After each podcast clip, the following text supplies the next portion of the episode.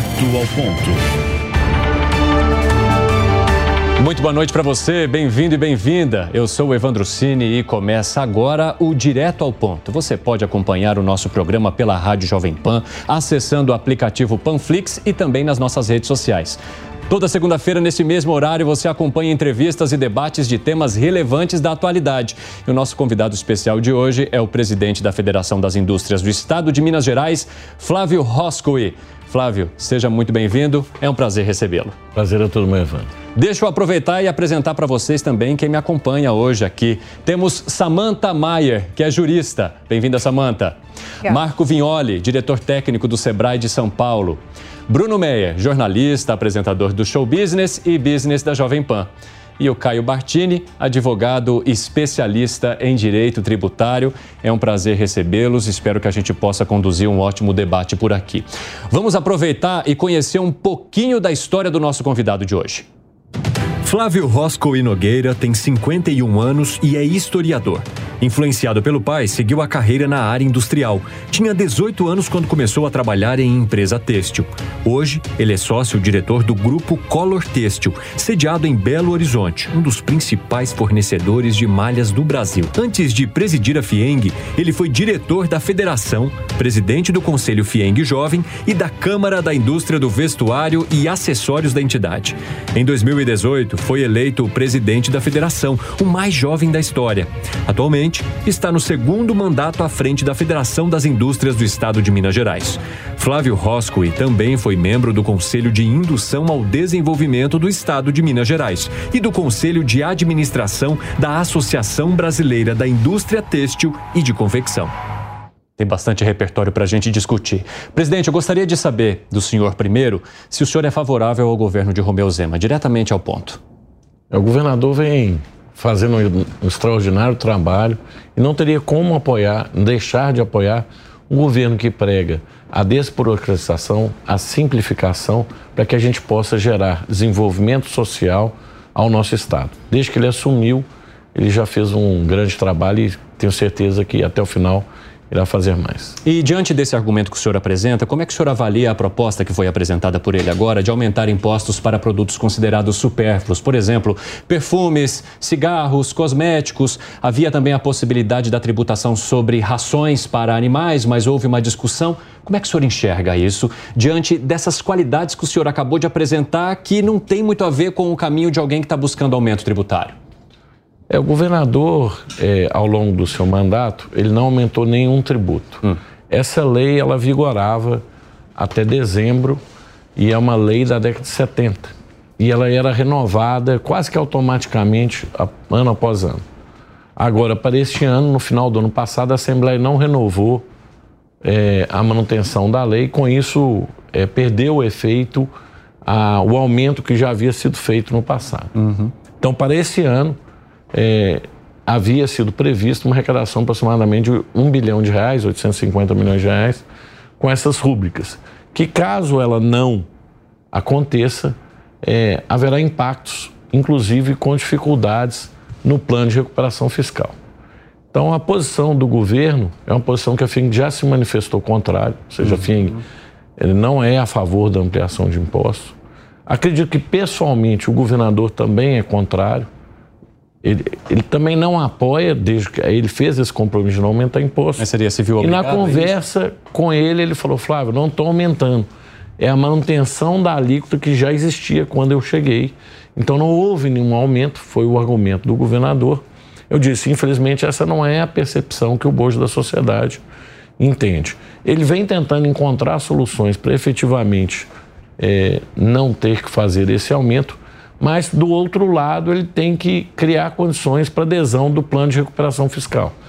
Então, mas, mas o senhor acha que de alguma forma faltou diálogo com os setores envolvidos ou que poderiam ser impactados por essa possível medida? Eu acredito que na negociação política agora, na fase final de tramitação da lei, alguns setores serão excluídos uhum. do processo, justamente no processo de diálogo. Então, tanto com a Assembleia como também com o governo. E na minha leitura, é, a nossa posição enquanto federação, o nosso apoio a bons governos não in, não implica que em alguns momentos nós não vamos estar contrários. O princípio democrático é esse. Sim. Ou seja, você não concorda, não existe nenhum governo até hoje que a gente concordasse com tudo ou discordasse de tudo. E a posição democrática é essa. Quando o governo, na nossa percepção, está acertando, tem o nosso apoio, seja qual viés político for. Quando estiver errando, vai receber a nossa crítica. E é assim que a FIENG tem comportado, e muitas vezes isso não é bem recebido pelo mundo político de maneira geral. Se você é meu aliado, você tem que me apoiar 100% das vezes. Se você não é meu aliado, você pode me atacar 100% das vezes. E não é isso. A FIENG é uma entidade de classe que está aqui para apoiar. Lembrando que o aumento de tributo, quem paga é a população, não é o empresário. Esse é um grande equívoco que, infelizmente, muitas vezes ocorre. As pessoas entendem que quando está aumentando o tributo do empresário, o empresário está pagando. Não é. Você que está pagando quando compra o produto. Ele está embutido lá. Então, todo aumento de carga tributária, quem paga é a sociedade não é o grande empresário, não é, é o setor produtivo. É você ao consumir o bem e o produto lá está embutido essa carga tributária. Então, as pessoas muitas vezes não têm essa percepção, porque o discurso sempre é: vamos aumentar o tributo para fazer isso. Quando criaram esse tributo lá na década de 70, deram para ele de fundo de arrecadação da miséria. Só que, na verdade, entra na, na conta pública, no, no, no bojo de despesa do Estado e acaba sendo engolido. Caio, é teu tema, já vou abrir um espaço para você, então. Por favor, fique à vontade. Flávio, boa noite. Boa noite a todos da bancada. Flávio, a gente está naquele ambiente agora de mudança de reforma tributária, conforme já foi colocado. E o que me parece é que a forma com que o ambiente de reforma foi colocado existe uma grande possibilidade de redução significativa de incentivos fiscais com a finalidade justamente de fazer com que haja então um cumprimento melhor da regra em vez de nós vivemos sempre das exceções.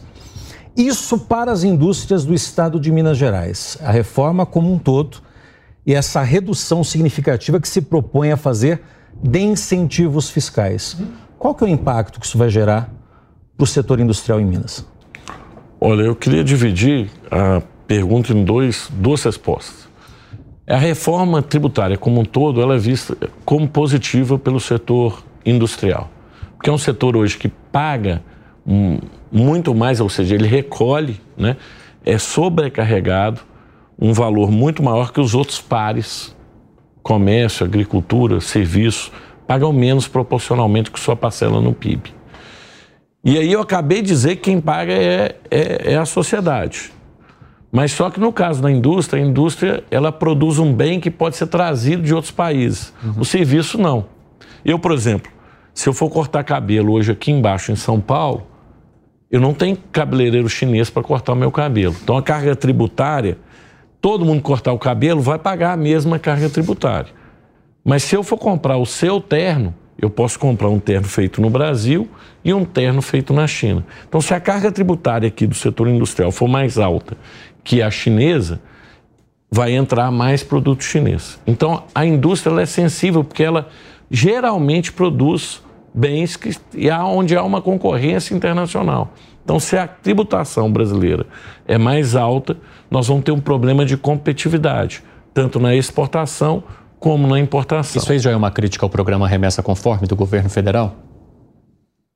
Não estava fazendo diretamente, porque esse é outro problema, né? Esse é, esse é algo que eu achei da minha vida Desculpa, profissional. Desculpa, presidente, que, que eu nunca achei. Ponto. É Exato. Eu encarnei e já mandei. Não, é, o que aconteceu com o, problema, o programa da remessa é uma coisa inaceitável, né?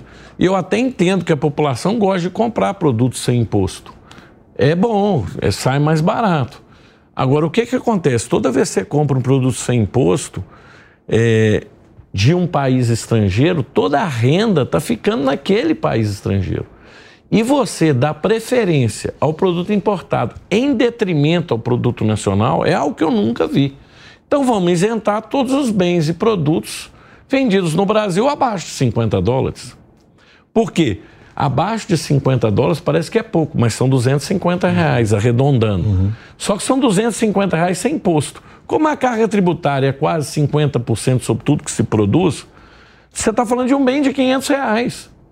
Então, bem de 500 reais é quase tudo que se consome. Então, se for isentar o produto importado, tem que isentar o produto nacional. Por que, que a FIENG nem levou essa proposta de isenção para o governo federal? Porque a gente sabe que ela não é factível.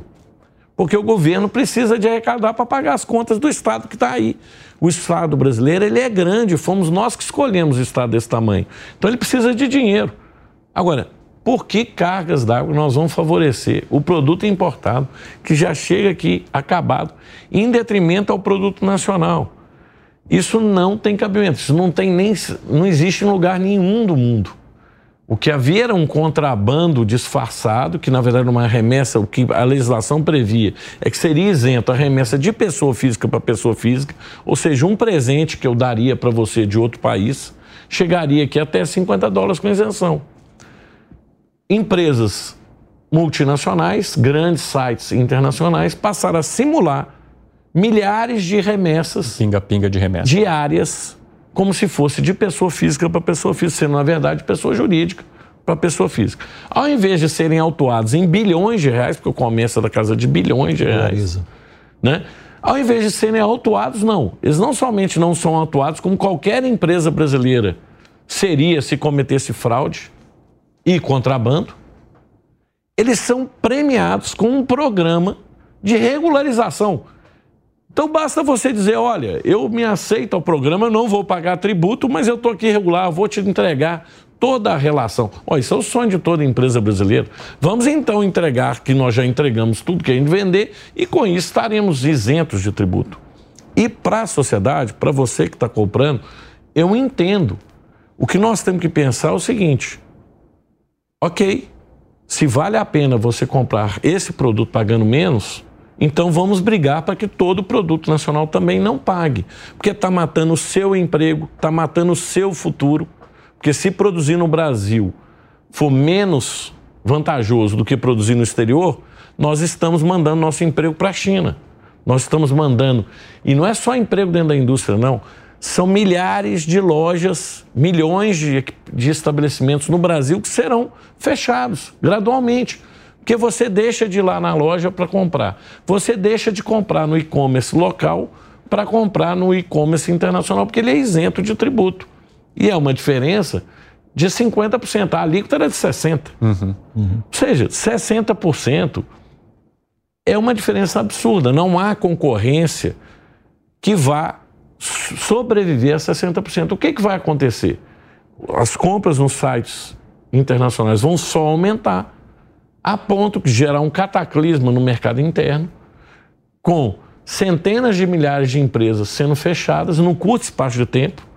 Se você vê a progressão do comércio eletrônico, ela está da ordem de mais de 100% ao ano, desse internacional com isenção. E agora os sites que pagavam imposto que trabalhavam regular passaram a ter isenção também. Então, dessa maneira, nós vamos ter um volume enorme que vai impactar e afetar economicamente. Por isso que a FIENG é contra esse programa. Ela acha que é uma concorrência desleal, foge, inclusive, a todos os princípios da livre concorrência. Inclusive, existe uma lei aprovada recentemente, né? E nós já fizemos denúncia ao TCU, ao CAD pela concorrência desleal. Estamos aguardando a investigação. Samanta. Uma pergunta que diz respeito ao papel da federação no que diz respeito à educação. A gente sabe que nós passamos por um período de pandemia, onde a educação foi muito prejudicada devido ao ensino à distância, bem como à formação dos professores. E o SESI em Minas Gerais, a gente pode dizer que é a maior instituição privada de ensino em Minas. De que maneira o SESI pode colaborar com a necessidade da indústria também de atender trabalhadores numa indústria 4.0? O que, que é preciso mudar na educação e de que maneira o SESI vem colaborando nesse sentido de valorização dos professores, melhoria melhoria do ensino para preparar essas pessoas para a indústria e melhorar a educação básica? É, lá em Minas, tanto no SESI quanto no SENAI, a gente fez um, amplos investimentos na área tecnológica para levar esse menino, esse jovem, para o futuro.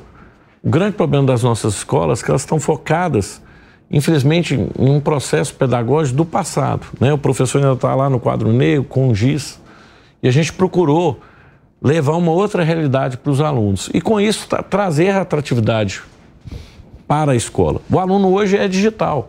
Ele vive no mundo digital e ele já nasceu, diferente de nós que nascemos ainda no analógico, ou, pelo menos eu aqui, é, o aluno, o aluno que nasce hoje, ele nasceu totalmente no mundo digital. Então, ele não, o dinamismo da aula tem que corresponder a isso. Então, lá, por exemplo, nós estamos dando parte do conteúdo com óculos de realidade virtual aumentada.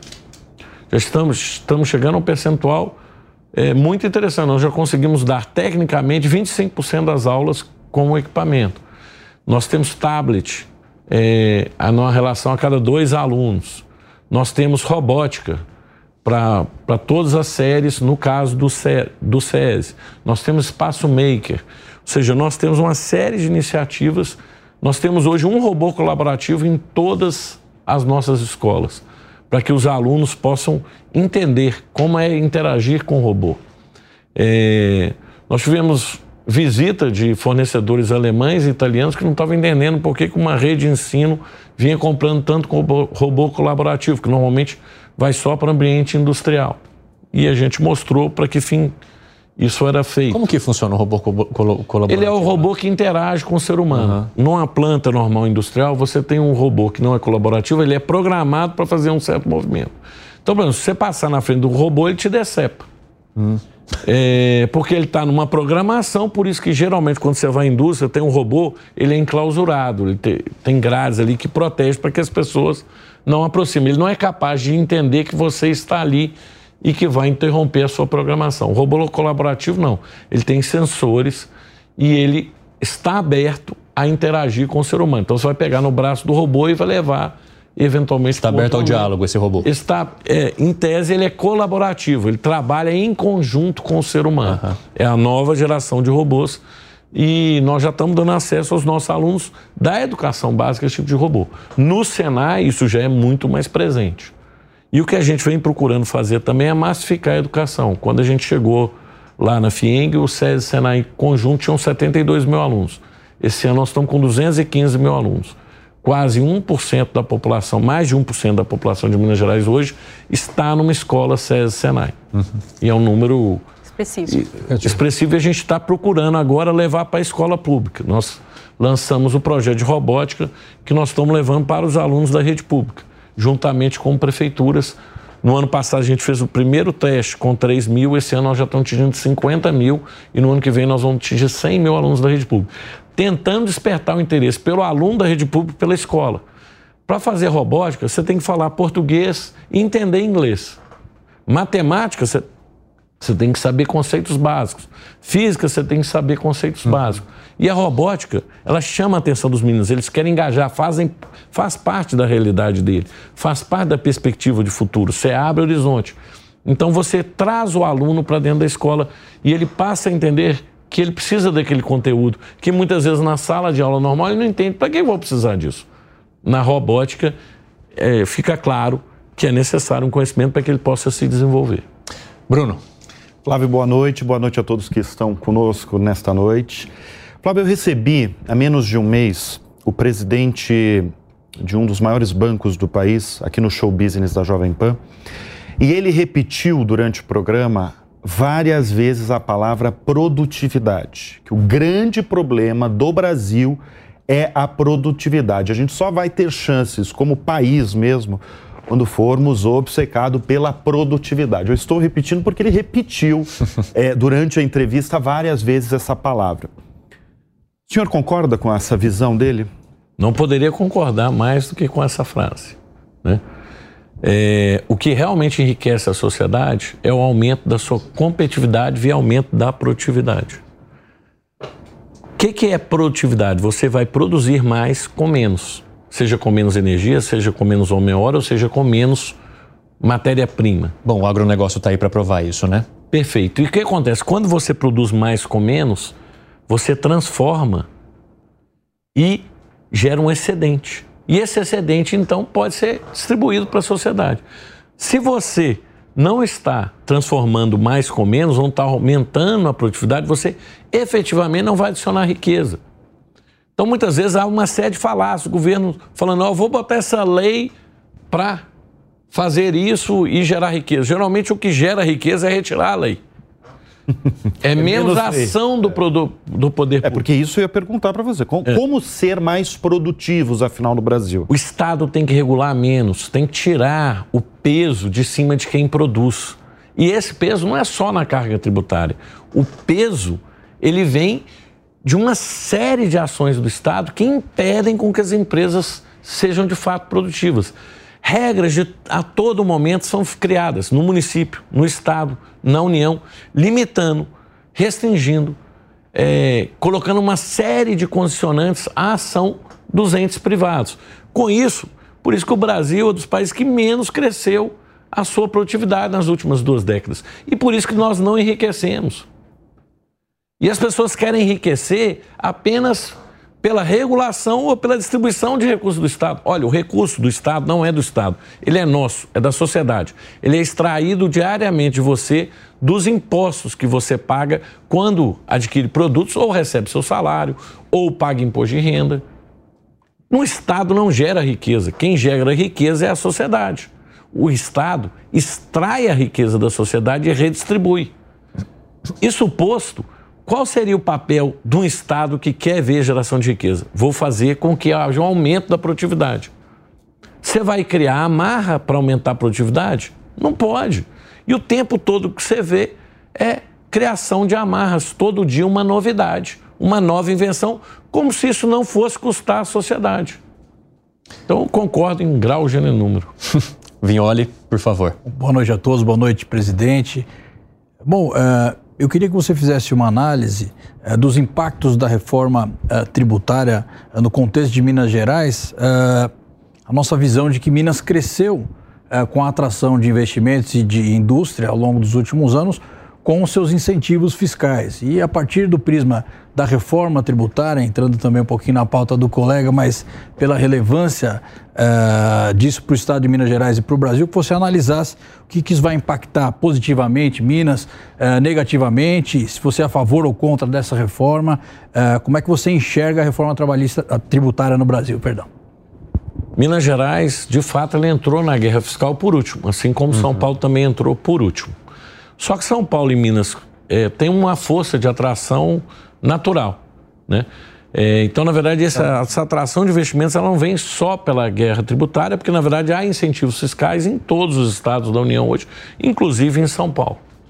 O que atrai é o conjunto de atributos que existem em Minas Gerais. Então, por exemplo, você tem cadeias que faz sentido estarem lá em Minas. Do agronegócio, nós temos uma produção agrícola e pecuária relevante em quase todos os segmentos é, o, os, as sequências de minerais, nós temos quase todos os minerais no estado de Minas Gerais e, com isso, as suas cadeias produtivas decorrentes da presença desses minerais. Somos a maior indústria de cimento do Brasil, somos a maior indústria de aço do Brasil, ou seja, metalurgia, siderurgia, esses produtos todos têm uma presença é, expressiva. O que aconteceu em Minas Gerais recentemente, por que, que há uma grande atração de investimento? Que é um esforço do governo em desburocratizar e simplificar o Estado e tornar mais fácil a vida de quem empreende lá. E aí sim, com isso, nós estamos gerando riqueza. A atração de investimento de Minas Gerais vai bater 400 bilhões de reais desde que o governo Zema chegou. É um número infinitamente maior do que se tinha no passado recente. O quadro é foi dado um incentivo fiscal? Sim, mas ele já existia em gestões anteriores. O que passou a ter uma atenção específica para o empreendedor em olhar que o empreendedor é gerador de riqueza. E com isso ele traz prosperidade e traz o que? Uma melhor distribuição social. O Estado de Minas Gerais passou de 8,7% participação no PIB a 9,3% nos últimos quatro anos. E acredito que deve encerrar a administração Zema a quase 10% do PIB, ou seja, ganhando participação no PIB, coisa que não ocorria há muito tempo. Com relação à reforma tributária, ela vai impactar, sim, todas as cadeias produtivas, mas todos os estados. E acredito que os estados que já têm sua vantagem competitiva vão continuar atraindo mais investimentos, independente da reforma tributária. Claro que o tema incentivos fiscais ele é polêmico, é muito importante que haja segurança jurídica. Muitas empresas, às vezes, fizeram seus investimentos, seus pactos produtivos é, contando com esse incentivo, e é um investimento principalmente industrial de longo prazo. Você investe hoje para dar payback nos próximos anos. E com isso, a, na reforma tributária está contemplado uma gradualidade até acabar os incentivos fiscais, que já está previsto o término, através de lei complementar, para 2032. Então, a questão dos incentivos fiscais não é, na minha leitura, o calcanhar de Aquiles da reforma tributária. É algo que foi até relativamente acomodado e que pode também ser alterado no futuro, né? porque a legislação uhum. hoje está fazendo com essa percepção, com esse olhar que os incentivos fiscais são negativos. Eu não tenho esse olhar, eu pessoalmente não tenho esse olhar. Eu acredito que o incentivo fiscal ele cria a concorrência entre os estados. Isso não tem a ver com o fato da, do seu setor ter incentivo fiscal. Não, quase todos os setores hoje têm incentivo fiscal, inclusive os produtos importados têm incentivo fiscal. É, o incentivo fiscal na, na, Lembrando aqui que eu falei, o consumidor é quem paga o tributo. Uhum. Quando você tem um incentivo fiscal para toda a cadeia, quem está pagando menos imposto é o consumidor no final da linha. Porque, obviamente, uhum. existe uma concorrência que ela vai lá, cria competição e reduz o preço quando tem um incentivo fiscal. Quando acabar o incentivo fiscal, o que vai acontecer? Os preços vão subir, o consumidor vai pagar mais. Por isso que na reforma tributária a FIENG defendeu muito o limitador da carga tributária que hoje calcula que tem entre 4 a 5, e eventualmente tem cálculos, eu já vi até 6% de incentivos fiscais é, em participação do PIB, ou seja, 4 a 5, 6% de incentivos é. fiscais com relação ao PIB.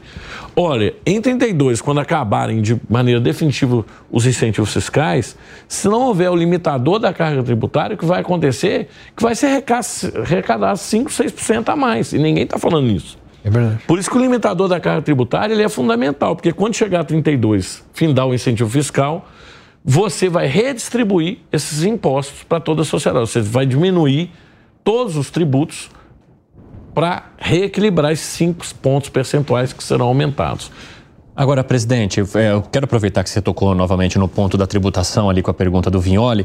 É, agora há pouco, é, eu entendi que o senhor fez até uma previsão é, catastrófica sobre a concorrência com produtos importados, né? O quanto isso prejudicaria os setores aqui no Brasil.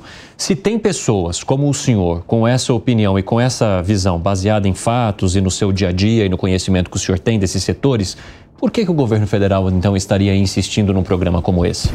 Eu acredito que entendem que é uma percepção negativa por parte da sociedade que entende que comprar esse produto sem tributos é bom. Mas seria só o que? Apenas populismo?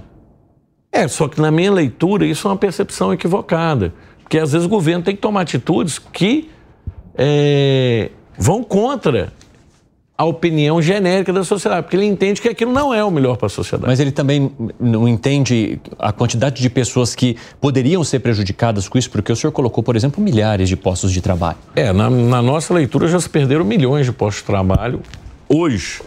E, na verdade, se você for olhar a projeção, em breve, essa importação vai, pode chegar, tem potencial para chegar num prazo muito curto a um trilhão de reais.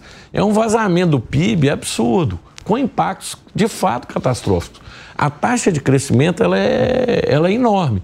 E lembrando que o processo de compra ele é cultural. Você começa a comprar algo por um veículo, a tendência é que se você tiver boas experiências, for barato, você vai aumentando. Então, a tendência é que esse comércio só vem aumentar. Com isso, o seu efeito nefasto na economia só vai vir aumentar. O que vai acontecer é que, se nada for feito no curto prazo, e eu ainda acredito que o governo vá fazer algo no curto prazo, o que nós vamos ter é uma situação lá na frente cataclística. E o governo vai ter que fazer algo uhum. de grande envergadura que vai ser uma ruptura muito maior do que é hoje, já tendo todo o efeito nefasto da destruição.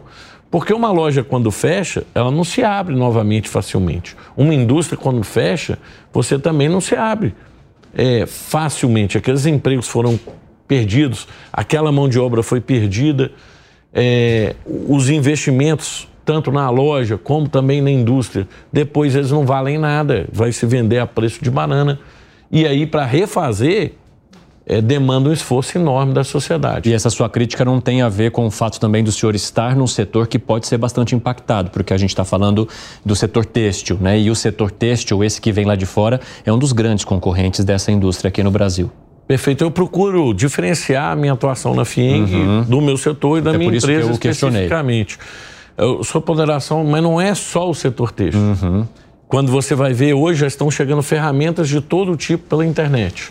Você tem cosméticos, produtos de higiene pessoal, linha, produtos até mesmo de cunho farmacêutico.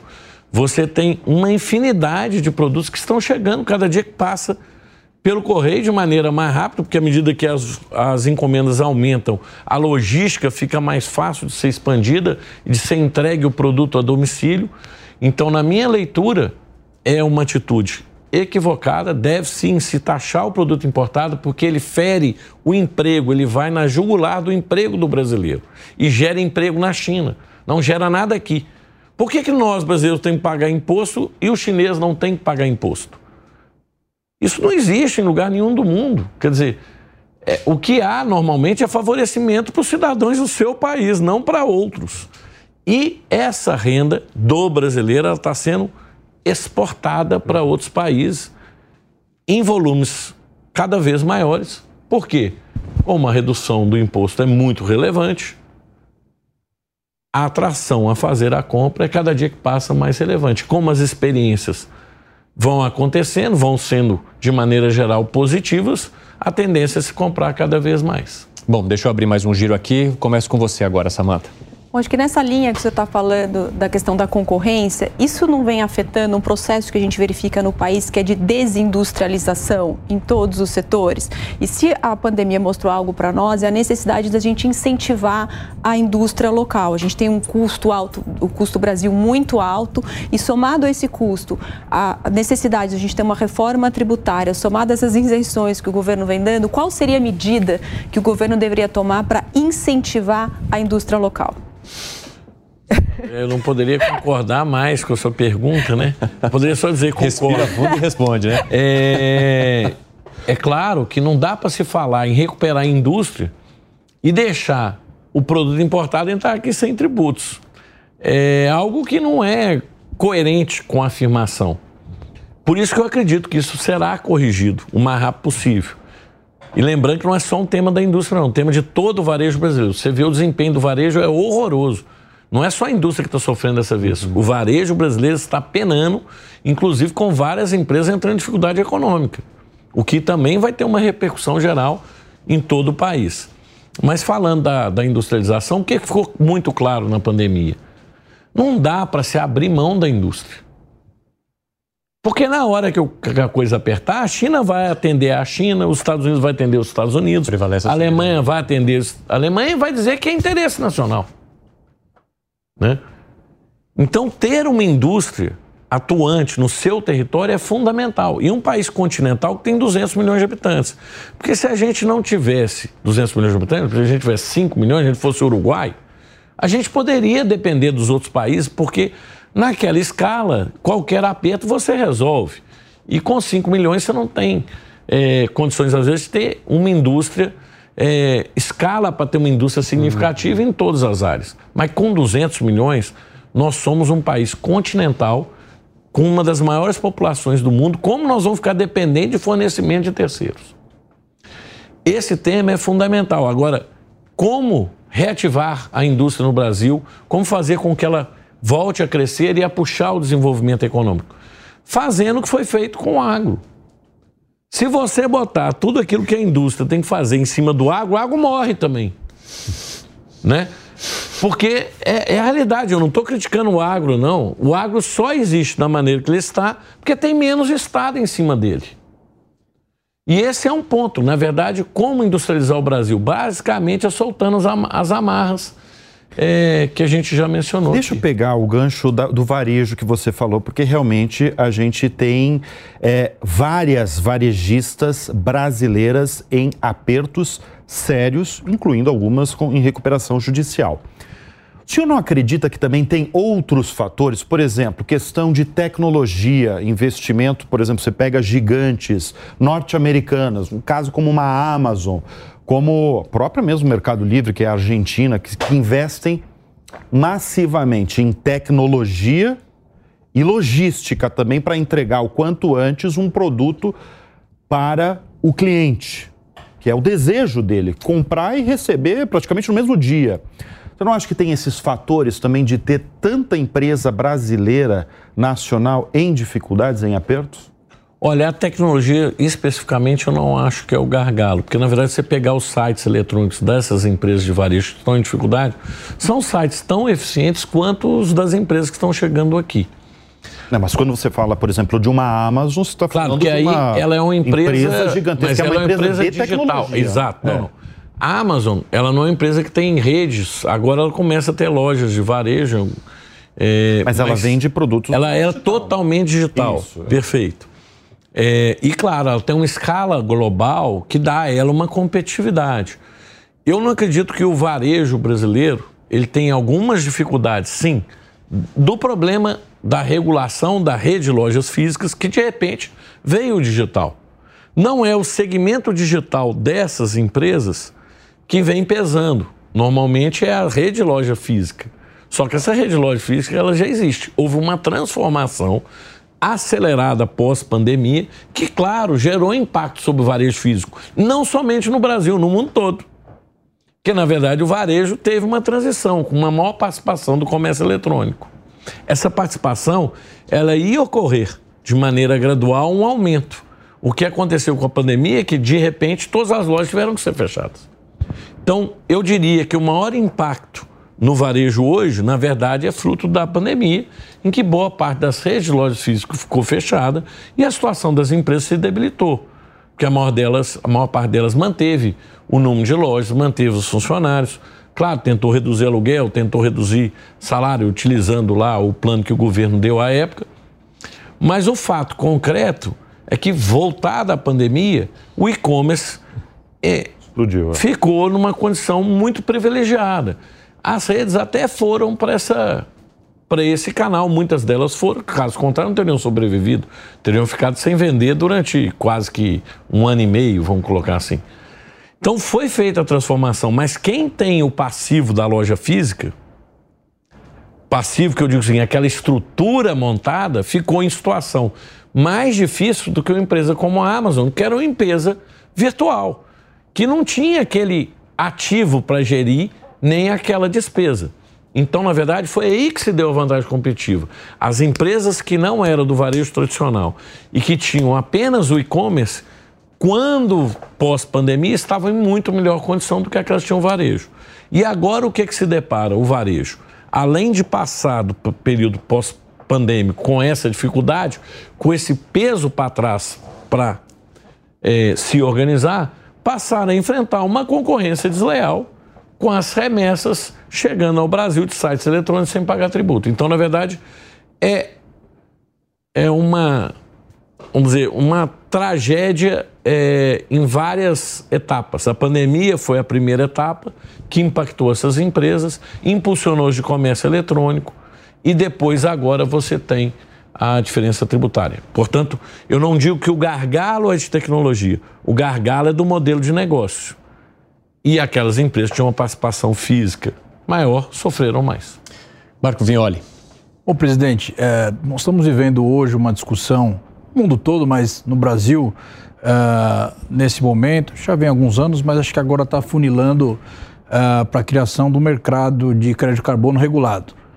Uh, isso significa, evidentemente, as indústrias, as empresas, os setores de maneira geral uh, terem que cada vez mais avançar com um processo uh, de desenvolvimento sustentável que vai também acarretar em mais custos para poder fazer uma economia verde para a indústria brasileira. Então, eu queria saber como o senhor enxerga no estado de Minas Gerais esse processo e, e como é que você imagina que isso vai se dar no país.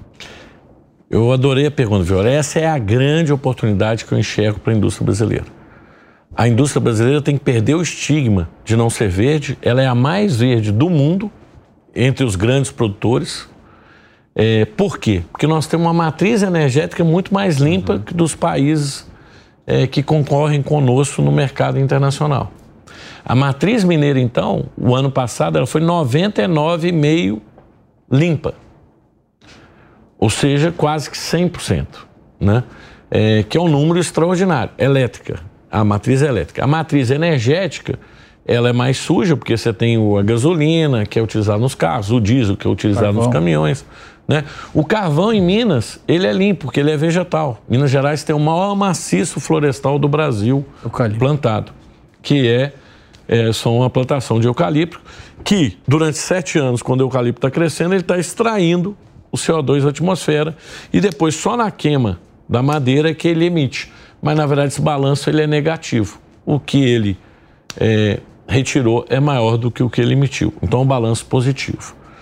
É, então, os produtos mineiros, especificamente, Minas Gerais também, esse ano, foi o segundo maior produtor de açúcar e álcool do Brasil.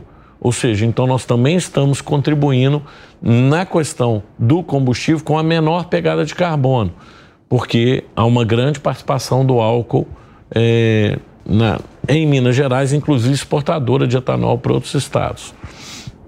Então, nós temos a matriz energética das mais limpas do Brasil, com 99,5%. Uhum. Nós temos o maior maciço florestal, só utilizamos carvão vegetal, não utilizamos carvão mineral. Isso também é outra pegada muito positiva para Minas Gerais especificamente.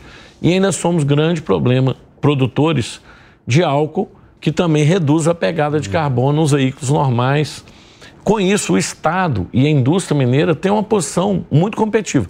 A indústria brasileira já tem no mercado verde, mas a indústria mineira ainda é melhor que a média da indústria brasileira por essas condições no território mineiro. E somos, além disso, hoje mais de 20% da energia solar do Brasil é produzida em Minas Gerais, somos o líder em produção de energia solar.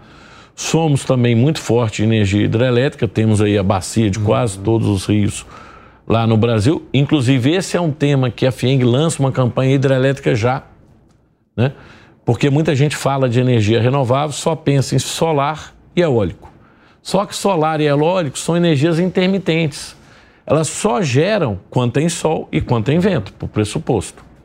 E o sistema precisa de energia permanente, de energia que esteja à disposição o tempo todo.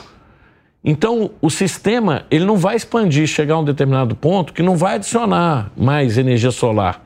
E a eólica não vai adiantar, porque você tem que ter energia firme para qualquer momento que for necessário. E aí, em energia firme, você só tem no Brasil hoje três alternativas de expansão grande: hidrelétrica ou termoelétrica. A termoelétrica tem a malvada e a boazinha. A boazinha é feita com biomassa. Mas essa tem um limite, uhum. mesmo da área plantada, e já é, já é muito cogerado. Por exemplo, quase toda indústria de açúcar e álcool Sim, já bagaço. cogera com, a, com o seu bagaço, com a biomassa. Inclusive vende energia, né, do que sobra. Exato. O que, que aconteceu com o Brasil? O Brasil sujou sua matriz nos últimos anos. Por quê? Hidrelétrica era quase 92%. Então a matriz brasileira era quase toda limpa. E a energia térmica era quase, eram 2%. Hoje a térmica a OLH já é 11% da matriz energética brasileira. A hidrelétrica é 72%. E as outras são as fontes alternativas que eu já citei. Que vem crescendo nos últimos anos. Que vem anos. crescendo. Só que em algum momento o regulador vai ter que fazer opção. Olha, eu não posso ter mais energia variável, eu tenho que ter energia firme à disposição. Nós tivemos um apagão por isso. No momento que precisou de energia, não tinha firme, foi caindo o sistema, foi caindo, foi caindo, derrubou tudo.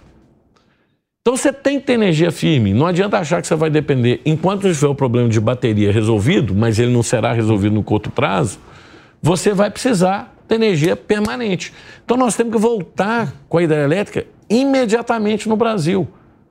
E por que, que não tem energia hidrelétrica? Porque, infelizmente, nós criamos amarras, aquilo que eu falei, que, por um discurso ambiental equivocado, tornou-se quase impeditivo construir uma hidrelétrica no Brasil.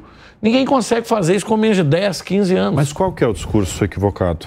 Era o discurso das barragens, etc. A menor fonte de pegada de carbono, isso tem estudos, não sou o que estou falando, de todas as fontes de energia disponíveis no Brasil, é a hidrelétrica. A solar você tem, ela é, ela é mais limpa, obviamente, que uma térmica a gás ou a óleo.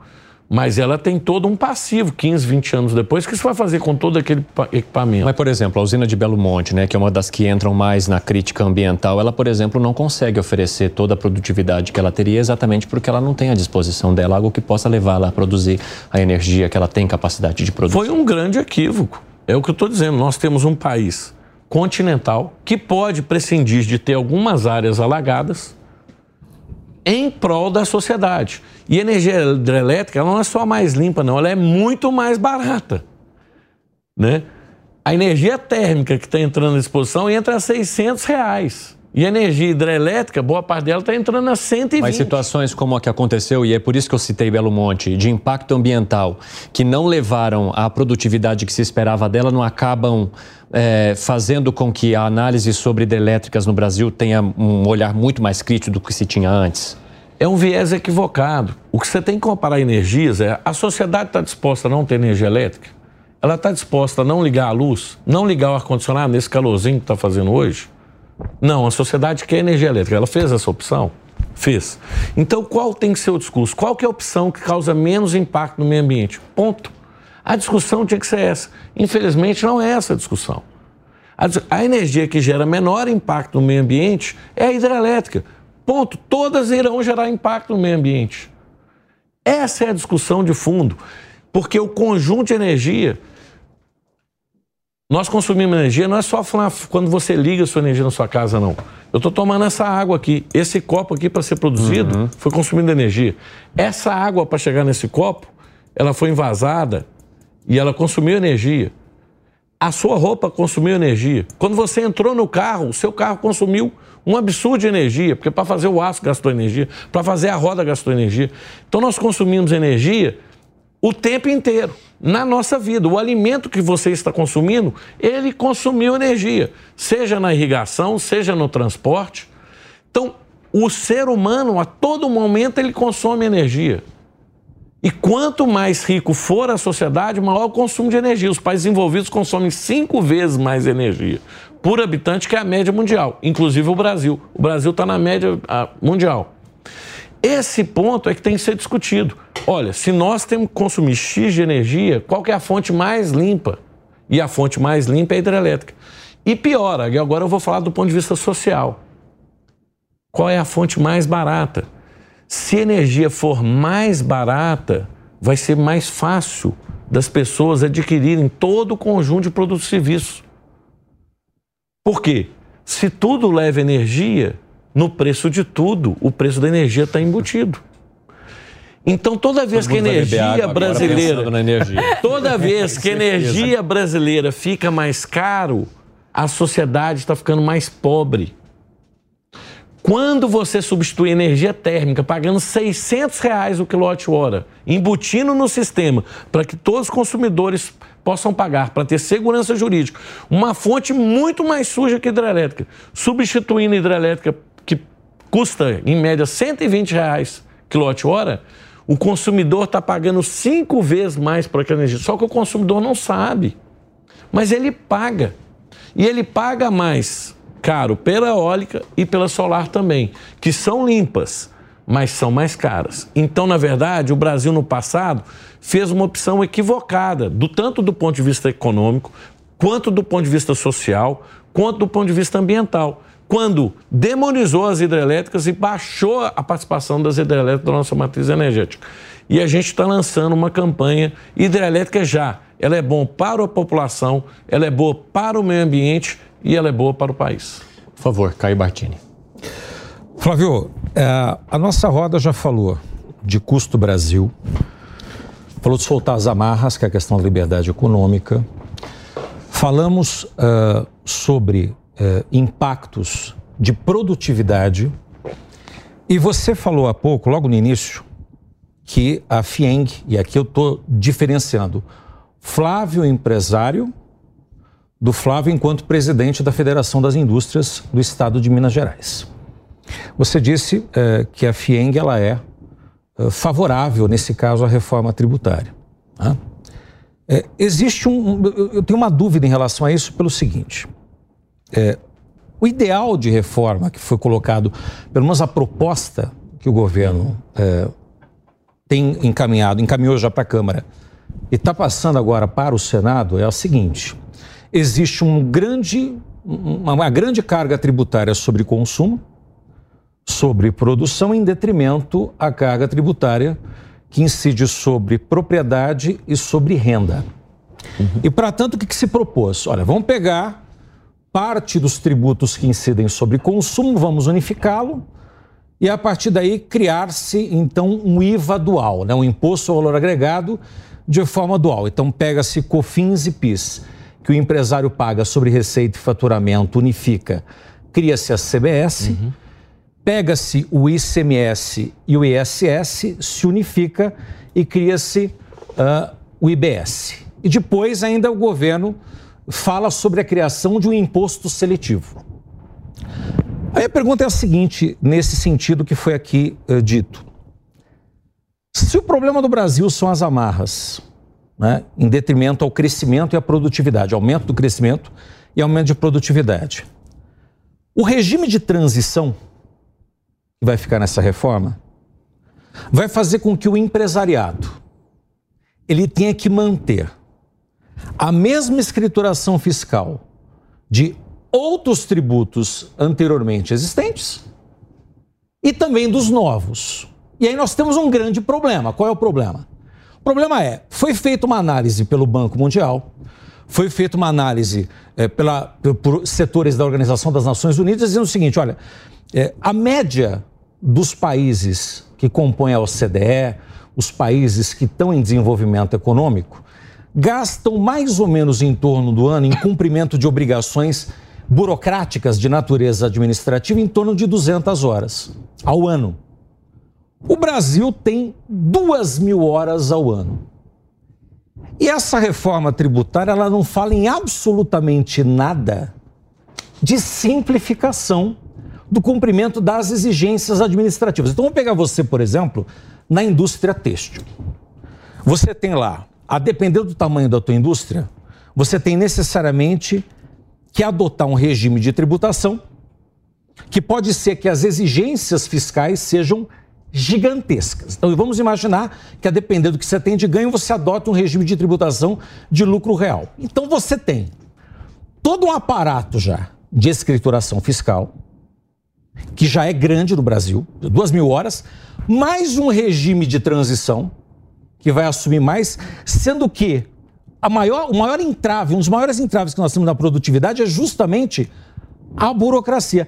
Você não acha um contrassenso a questão da reforma tributária ela não criar esse mecanismo? Você não acha que, da mesma forma que foi criado o Simples Nacional, que foi com o objetivo, pela carga tributária e pelos excessos, começou a se desvirtuar. Você não acha que uh, vai chegar um ponto que o setor também vai arrumar um jeitinho para tentar colocar isso de outra forma para escapar de toda essa burocracia? Está explicado por que ele é advogado, Flávio. Você luta com essa argumentação aí agora. Não, é. parte do que você falou, eu concordo com parte da explicação, mas também entendo a dinâmica e as dificuldades de se fazer uma reforma tributária. É, a reforma tributária tem vários aspectos, porque ela envolve toda a sociedade. Porque, primeiro, você trata da redistribuição entre os entes, né? entre Estado, União, uhum. município, e também entre setores produtivos e com a própria sociedade, todo mundo lutando para pagar menos. Né? Qual que é o problema? Ninguém olha a visão de país, todo mundo quer olhar o seu umbigo. E na hora que você vai olhar o umbigo de todo mundo é sempre mais difícil. Por isso que tem 30 anos que se discute reforma tributária. Desde a Constituição de 88 se sabia que era necessário uma reforma tributária. E até hoje não conseguiu se fazer. Então, isso posto, nós nunca teremos uma reforma tributária ideal para todos. Uhum. Essa é uma realidade. Porque quem tem privilégio não quer perder os privilégios. E quem é, não tem, não tem o que perder, mas sempre tem uma dificuldade, eventualmente, ou não enxerga a oportunidade, porque não está visto. Então, quando você olha, todo mundo, quando olha uma mudança, geralmente ele olha do ponto de vista do perdedor. O ganhador não faz muito e o perdedor esperneia muito, né? Seja ele um ente, ou seja ele um setor produtivo, ou até mesmo o cidadão de maneira geral. Se você me perguntar para o Brasil o que deveria ser feito primeiro, a reforma tributária, a FIENG sempre defendeu a reforma administrativa. Por quê? É prioridade, você acha? É, já não é mais factível, é. mas no passado. É mais porque importante. a reforma tributária hoje ela vai ser montada para atender o tamanho do Estado que existe. Se você fizesse uma reforma administrativa anteriormente, a sociedade poderia discutir o tamanho do Estado que ela quer. Um Estado menor iria custar menos ao bojo da sociedade. Só que isso não foi possível. Inclusive, era a tese inclusive, do presidente da Câmara, o Arthur Lira, que queria a reforma administrativa primeiro, e a FIENG sempre bateu nesse ponto. Bom, isso está para trás, seria o cenário ideal. Então, nós temos um cenário para fazer uma reforma tributária de um Estado grande e inchado que não quer perder seu tamanho, que não quer ir para o SPA e reduzir. E porque a sociedade também não cobra isso do Estado. Esse é que é o problema do discurso. A sociedade tinha que cobrar. Porque o Estado vende que Estado bom é Estado grande. Olha, quem é gestor público quer mais dinheiro para gerir, ninguém quer menos dinheiro para gerir, não. Se eu sou gestor público, se eu sou político, o discurso sempre é eu quero mais, porque eu vou fazer mais por você. Só que essa não é a realidade do ponto de vista econômico. Então, a sociedade não fez essa exigência. Isso posto, nós temos aí a reforma tributária. Se um lado da dualidade ele é ruim do lado burocrático, eu concordo com você, ips literis, por outro lado, ele dá segurança jurídica aos incentivos fiscais concedidos. Então, para tudo, tem um peso e uma medida. Se você não tivesse a dualidade, você ia perder a segurança jurídica dos incentivos fiscais, que para mim é algo muito relevante, porque houve investimento com base na concessão desses incentivos fiscais. E se você mudar do dia para a noite, você vai ter um desequilíbrio econômico dessas empresas que contaram com isso para o seu modelo de negócio.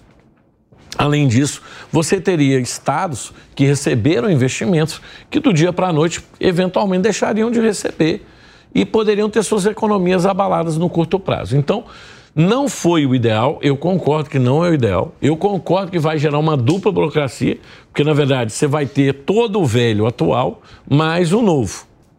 Então, durante algum tempo, até 2032, com certeza vai ter que conviver com esses dois sistemas. Flávio, só, só um adendo. E, e ainda eu vejo o, o, seguinte, o seguinte problema a ser enfrentado não só pelo setor industrial, mas assim, pela sociedade como um todo.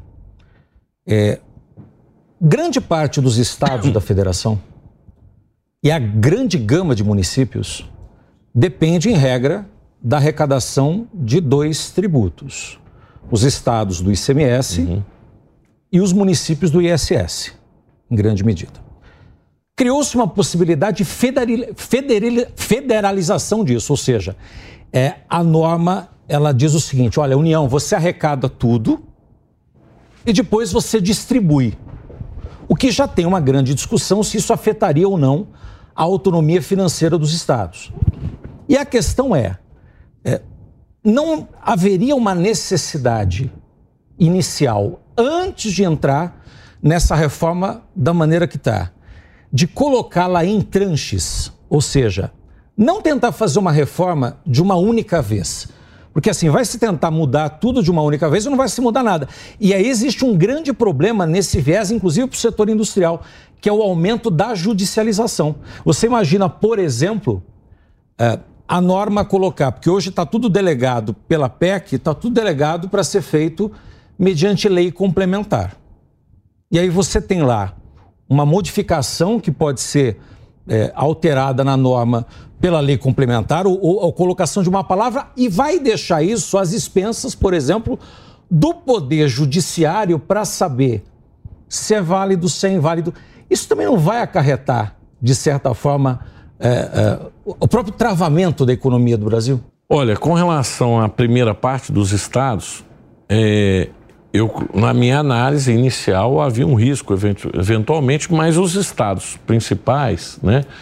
que não são inclusive da corrente política é, atual no governo federal, acabaram não indo. Tanto Minas Gerais, São Paulo, Sul, todos os estados acabaram chegando num consenso que o modelo que tinha sido criado é o modelo que dá segurança a eles. Bom, se os governadores, que são quem tem a parte mais interessada do assunto, de correntes políticas diferentes, concordaram nesse ponto, eu vou então dizer que esse ponto, em tese, está equacionado. Do ponto de vista do contribuinte, ou do ponto de vista do setor industrial, é, eu volto a dizer, claro que essa reforma não é ideal, mas ela é possível. A, a, o modelo tributário brasileiro hoje ele é injusto. Ele não gera uma tributação adequada. O pobre efetivamente paga menos. Eu não estou dizendo que isso está totalmente corrigido, mas em alguns casos isso está mitigado. Né? Então, é aquilo que é possível às vezes o ótimo é inimigo do bom. Mas para você, qual é a recomendação ou qual é o caminho possível para essa reforma? O caminho possível é que está desenhado nesse momento. Eu acredito que já avançou muito. O limitador da carga tributária ele é fundamental nesse processo, que ele vai garantir que a sociedade não pague mais tributo do que já paga hoje. Então, isso eu, acredito que é o grande ganho dessa reforma tributária. E ao término do prazo de transição, pelo menos do prazo de consolidação entre as duas, duas principais, os dois principais de impostos que foram gerados, que serão agrupados, é, a gente vai ter, em tese, uma simplificação. Eu concordo que no primeiro momento a simplificação não vai, não vai haver, pode haver até uma complicação, porque vão ter dois sistemas é, funcionando de maneira é, concomitante. É, concomitante, isso vai gerar uma dificuldade, mas é aquilo que eu disse. Se não quebrar os ovos, não se faz a reforma tributária. Mas com a discussão que se tem até agora, a gente já consegue saber quem que vai sair prejudicado e quem que vai sair felizardo nessa história? Olha, eu acredito que, é, na minha leitura, os setores produtivos terão um maior balanço entre o pagamento, será mais isonômico, né? né? É, além disso, para quem exporta, eu acredito que serão ganhadores, porque hoje você exporta tributo para medida que os créditos não podem ser compensados. Isso é algo que é impensável em qualquer economia mundial, você exportar tributo, porque na hora que o produto chega lá, ele é tributado com a carga tributária da economia local. Então, quando você exporta tributo, você está tornando mais difícil exportar produto brasileiro. E um outro ponto que, infelizmente, não vai ser é, resolvido nessa reforma tributária, mas há uma promessa de se resolver na sequência, que é os encargos sobre a folha de pagamento, né? que é outro ponto muito nocivo, porque você está tributando um emprego, um emprego brasileiro. E o emprego brasileiro, na verdade, é o valor agregado que a economia brasileira dá aos seus produtos. Por isso que a gente exporta pro, pouco produto com valor agregado, porque a tributação sobre o emprego é alta. E, o, e a gente importa muito produto com valor agregado. Por quê? Uhum. A tributação nos outros países é baixa e a gente não tributa esse produto na entrada da importação. Ou seja, o imposto sobre a folha, quem exporta para o Brasil não paga, só quem produz no Brasil que paga. E o nosso imposto, os nossos encargos sobre a folha são três vezes maior que a média dos países da OCDE. Então a gente gera uma dificuldade de concorrência internacional. Por isso que sempre se fala, o Brasil tem que exportar produto com valor agregado, o Brasil tem que exportar com valor agregado. Ora, produto valor agregado, ele tem duas condições. Geralmente, mão de obra nele, tecnologia e eu ainda vou somar uma terceira, energia. A nossa energia é majorada porque tem uma série de encargos na conta de energia que ninguém sabe, então a nossa energia que era barata acabou ficando cara. Tecnologia. É, no Brasil, a taxa de juros é sempre mais alta que a média do mercado hum. internacional. Tecnologia é investimento intensivo. Obviamente, com uma taxa de juros maior, você tem mais dificuldade de investir na mesma medida. E a nossa mão de obra acaba tendo o seu valor dobrado em função do enorme número de encargos. Então, com isso, fica muito difícil exportar produto com valor agregado. Nós vamos exportar produtos em que o Brasil é, tem vantagens competitivas. Então, produtos minerais, agrícolas. Uhum. E quais são as vantagens competitivas? O solo, é, a luz solar, a nossa a, a, chuva, que no Brasil cai. Você consegue, em algumas regiões do Brasil, tirar três colheitas no ano. Uhum. E lá fora é só uma. Então, a produtividade dos setores primários no Brasil é maior. E você depois não tem o custo do Brasil do custo Brasil nas suas cadeias produtivas. À medida que você vai in, entrando mais na frente das cadeias produtivas, vai perdendo competitividade, porque o custo Brasil entra em ação e mina a competitividade das cadeias primárias. E está aí, na minha leitura, é a solução com a retirada, e essa foi uma bandeira da FIENG o tempo inteiro, de retirar os encargos sobre a folha de pagamento para que houvesse um ganho da competitividade da economia brasileira, da mão de obra brasileira, enfim, do seu emprego. Bruno. Flávio, qual que é o papel e, sobretudo, a influência do empresário brasileiro, das lideranças empresariais nas discussões da sociedade? Ele já foi um papel. Vou, vou até frisar a influência. Ele já foi maior no passado, o empresário brasileiro hoje está mais acanhado? Como é que você vê, você que tem contato aí diário com lideranças empresariais? Ele já pode ser, ter sido mais midiático. É, eu acredito que já a presença empresarial na mídia pode ter sido maior num, num passado recente. É, a influência ela existe. Agora, há um problema estrutural de demonização da atividade empresarial. Olha, o que é um empreendedor? O empreendedor é aquele que pega as suas economias, sendo pequenas ou grandes, né? lembrando que nós temos 30 milhões de empreendedores no Brasil, quase 15% da população, né? investe um negócio. Investe na geração de riqueza. Investe para tentar aumentar a sua riqueza pessoal, mas também de todos aqueles que estão à sua volta. Com isso, em alguns casos, ele pode gerar ganhos de produtividade e aumentar a riqueza total da sociedade. Então, o empreendedor ele é portador de futuro para a sociedade. Só que a sociedade brasileira não percebe assim. Infelizmente, há um discurso político que não é de 10 anos, 20, 30, 40, 50, 70, é quase que secular, desde a época do Império, em que o governo sempre procurou demonizar a atividade empresarial e o governo se coloca enquanto protetor da sociedade, dizendo: olha, eu vou proteger você daquele empresário. E essa percepção ela está muito arraigada no seio da nossa sociedade. Enquanto em outros países, como os Estados Unidos, que é uma economia muito bem sucedida, porque o papel do empreendedor lá é muito valorizado. As pessoas reconhecem é, a sua ação como protagonista do desenvolvimento da sociedade. E aqui no Brasil isso não existe. Há algum rancor específico nesse seu sentimento aí?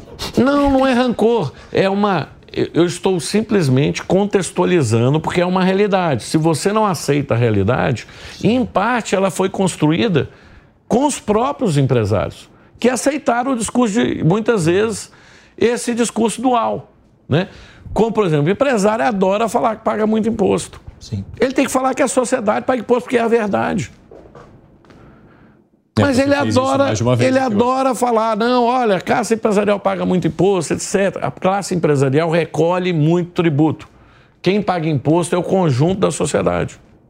Esse imposto que não está entrando na remessa, ele será cobrado de outra maneira dos brasileiros. Ledo engana achar que não vai pagar. Vai pagar na conta de luz com aumento de algum encargo, vai pagar no aumento do imposto na hora que vier o IBS. Quem está levando vantagem é só o chinês ou sites eletrônicos que estão utilizando esse, desse subsídio. Então é um equívoco.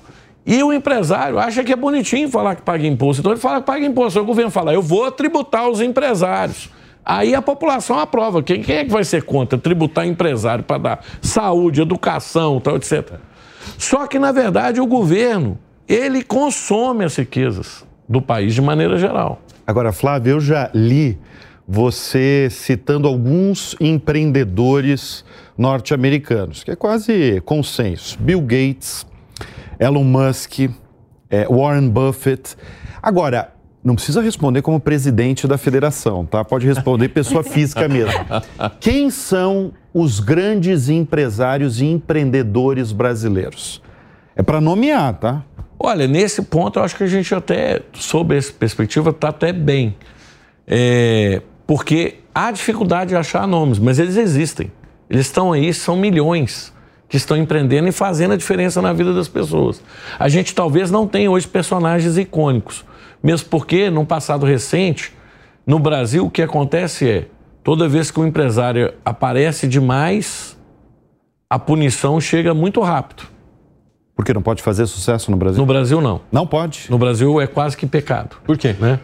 É, faz parte da nossa cultura. Né? Eu, é, talvez seja a grande diferença da cultura brasileira, que é a percepção protestante, que é a prosperidade é que gera o desenvolvimento e que gera o bem-estar social e a evolução do espírito. E aqui é, é, o que gera evolução no espírito, infelizmente, é aquela sensação que você tem que passar pela privação. Né? Então, o sucesso aqui, ele, isso não é algo recente, gente. Isso está no bojo da nossa sociedade. Né? É, é pecado ser é rico. é, o que... é pecado ser rico. É mais fácil um rico entrar. Não, é o que o Tom Jobim falava, né? Sucesso e, e aí, e aí, isso gera impacto e gera que as pessoas não querem se colocar, não querem dar a cara à tapa. Hoje, quantas pessoas no Brasil sentam num programa desse e respondem tudo? É raro, porque elas temem. Né?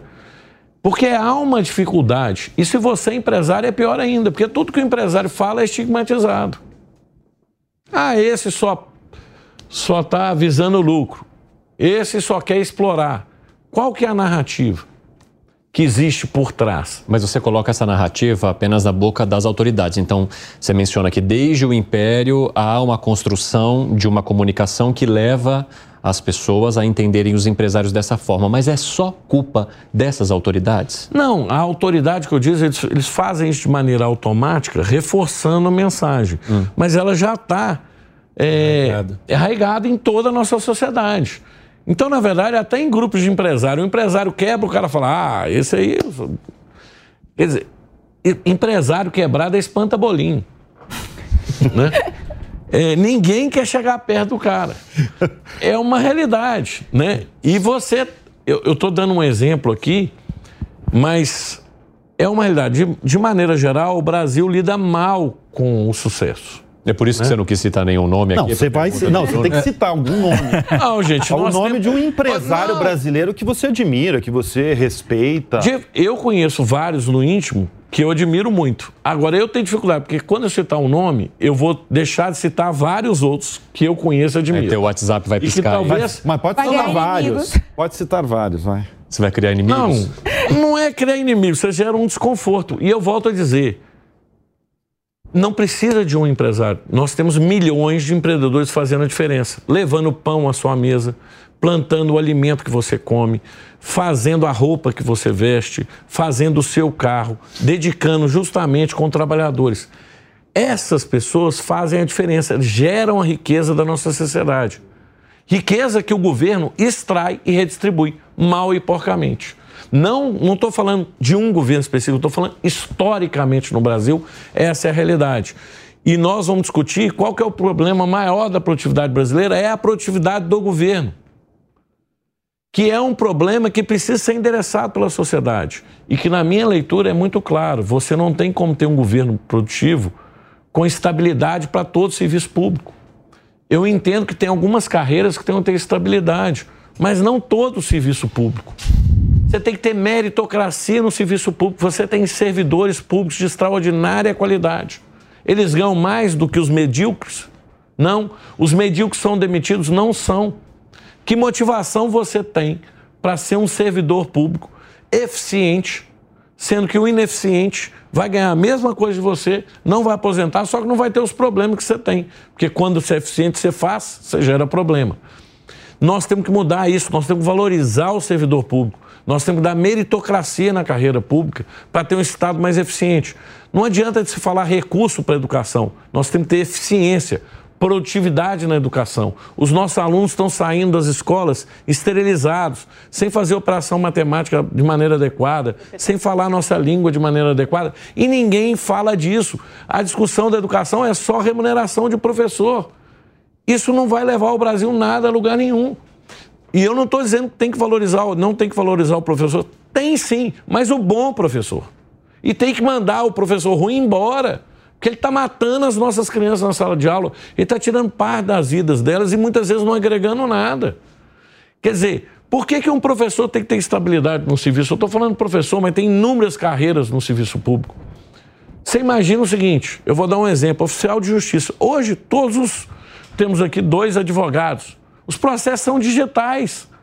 Nós temos milhares de oficiais de justiça concursados no Brasil. E, aliás, continuamos fazendo concurso para oficial de justiça para o cara citar você lá em determinados momentos. Olha, é uma coisa do passado. Nós temos que mudar.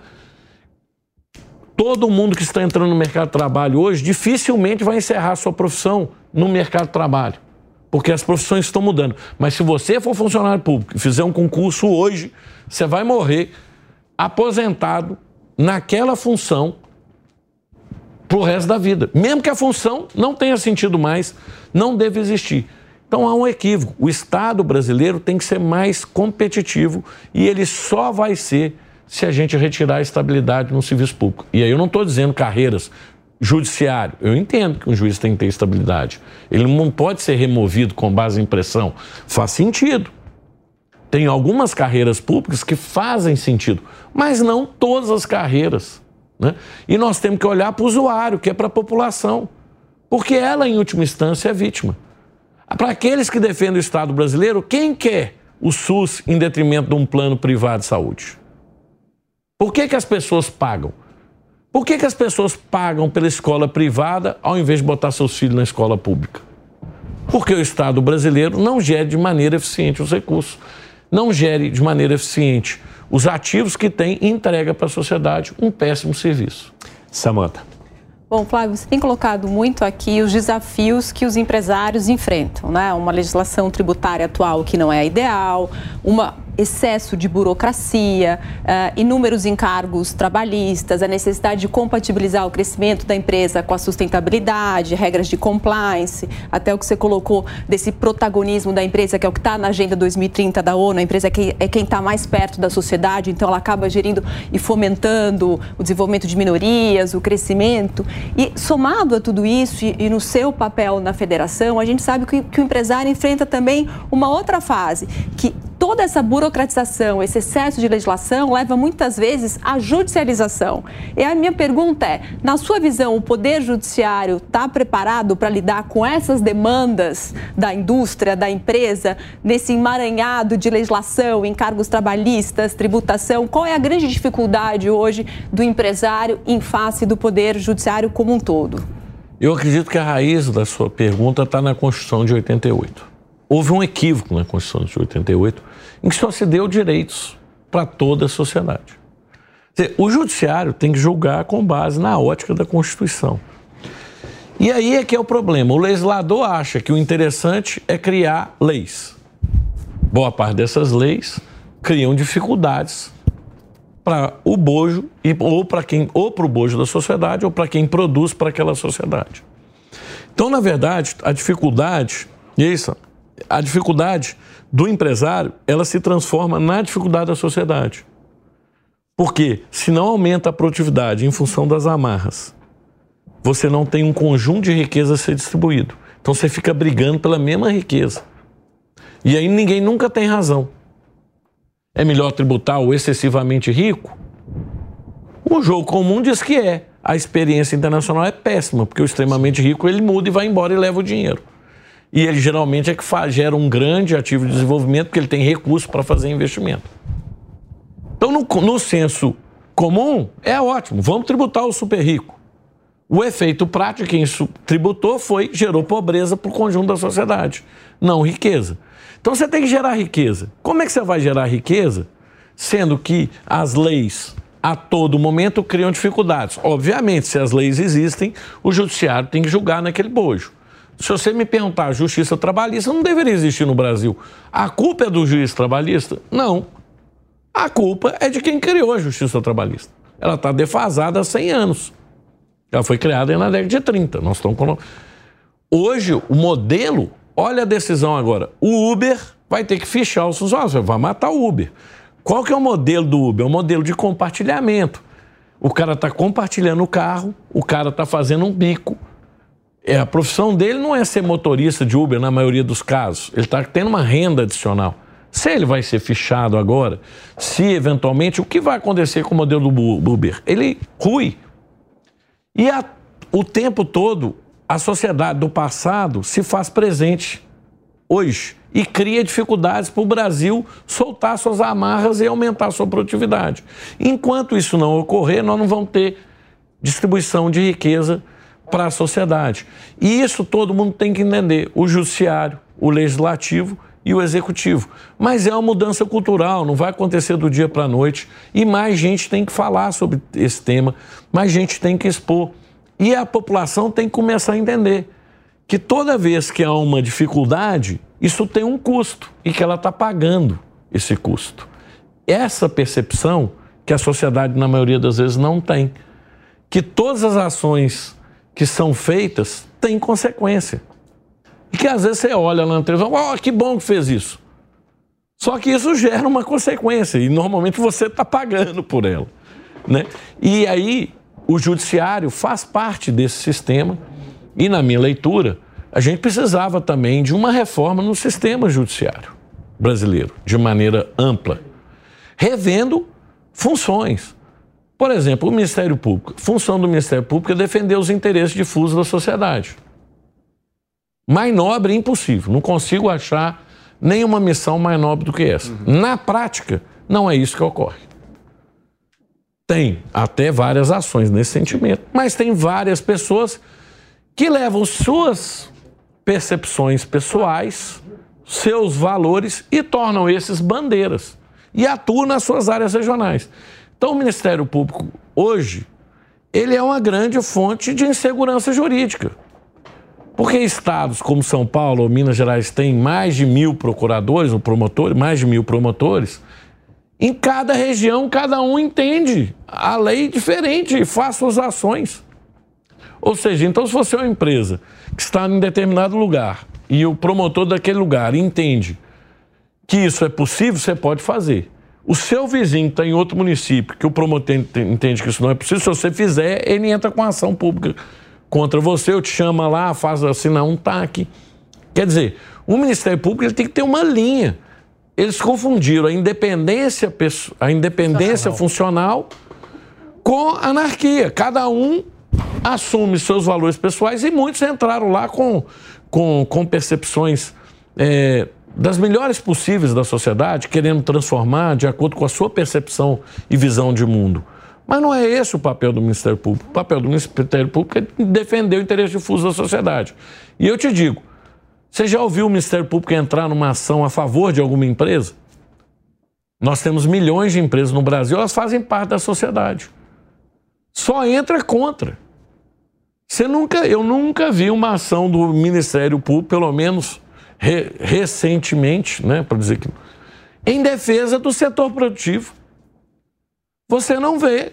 E as empresas não são parte da sociedade. Então, há algumas distorções. Lá, recentemente, em Minas Gerais, foi criado, né?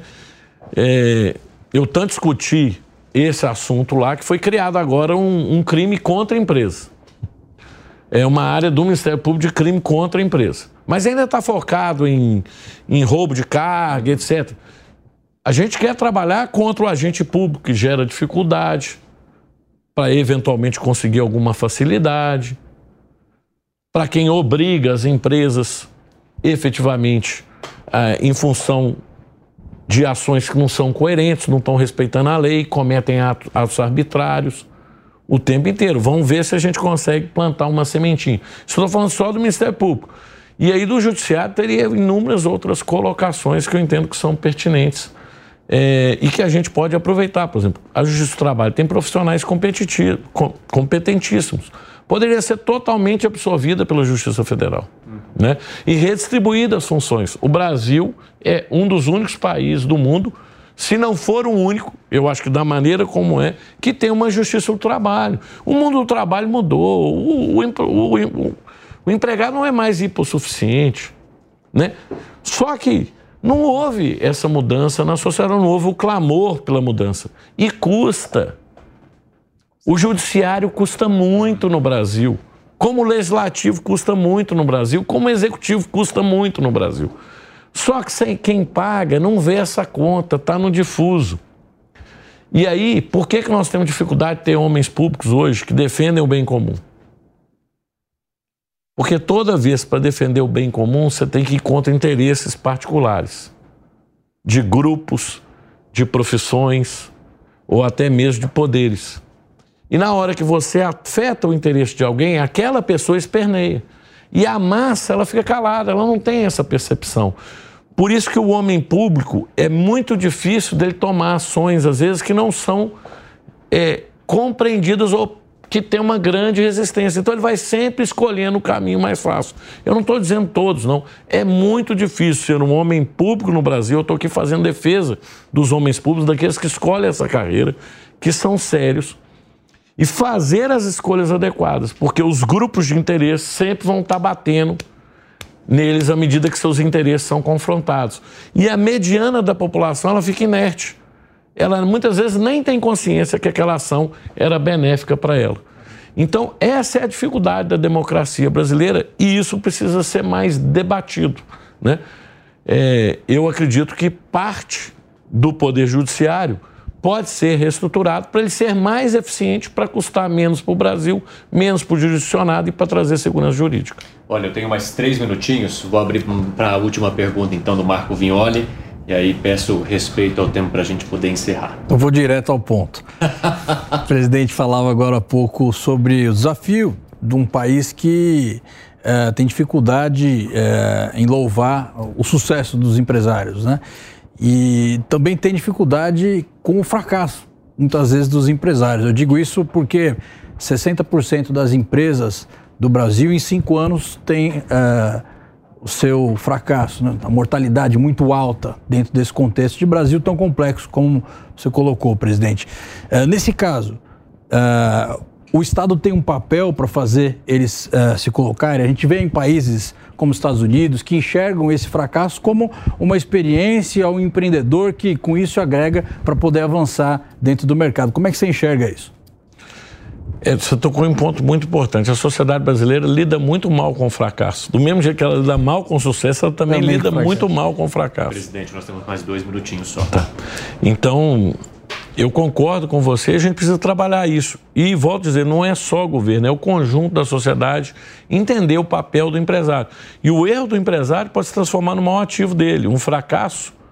Lá nos Estados Unidos, geralmente, quando vão investir, eles preferem investir por empresários que já fracassaram do que para aqueles que só que ainda não entre o inexperiente e o que já fracassou, eles preferem investir no que já fracassou, porque ele já errou com o dinheiro dos outros. Perfeito. Então, em tese, ele teria aprendido. No Brasil, não é essa percepção. É dito, fracassou incompetente.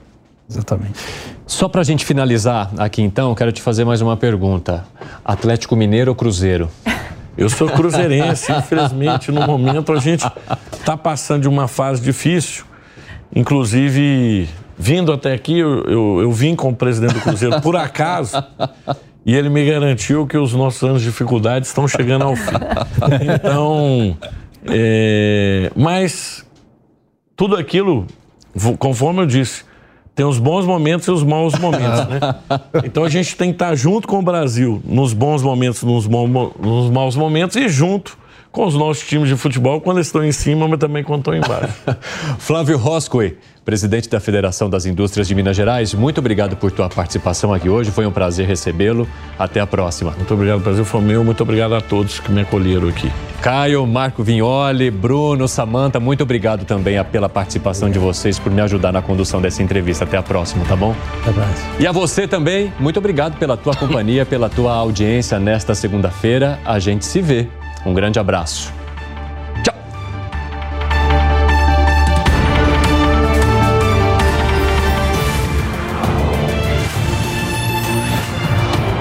Direto ao ponto. A opinião dos nossos comentaristas não reflete necessariamente a opinião do Grupo Jovem Pan de Comunicação. Realização Jovem Pan News.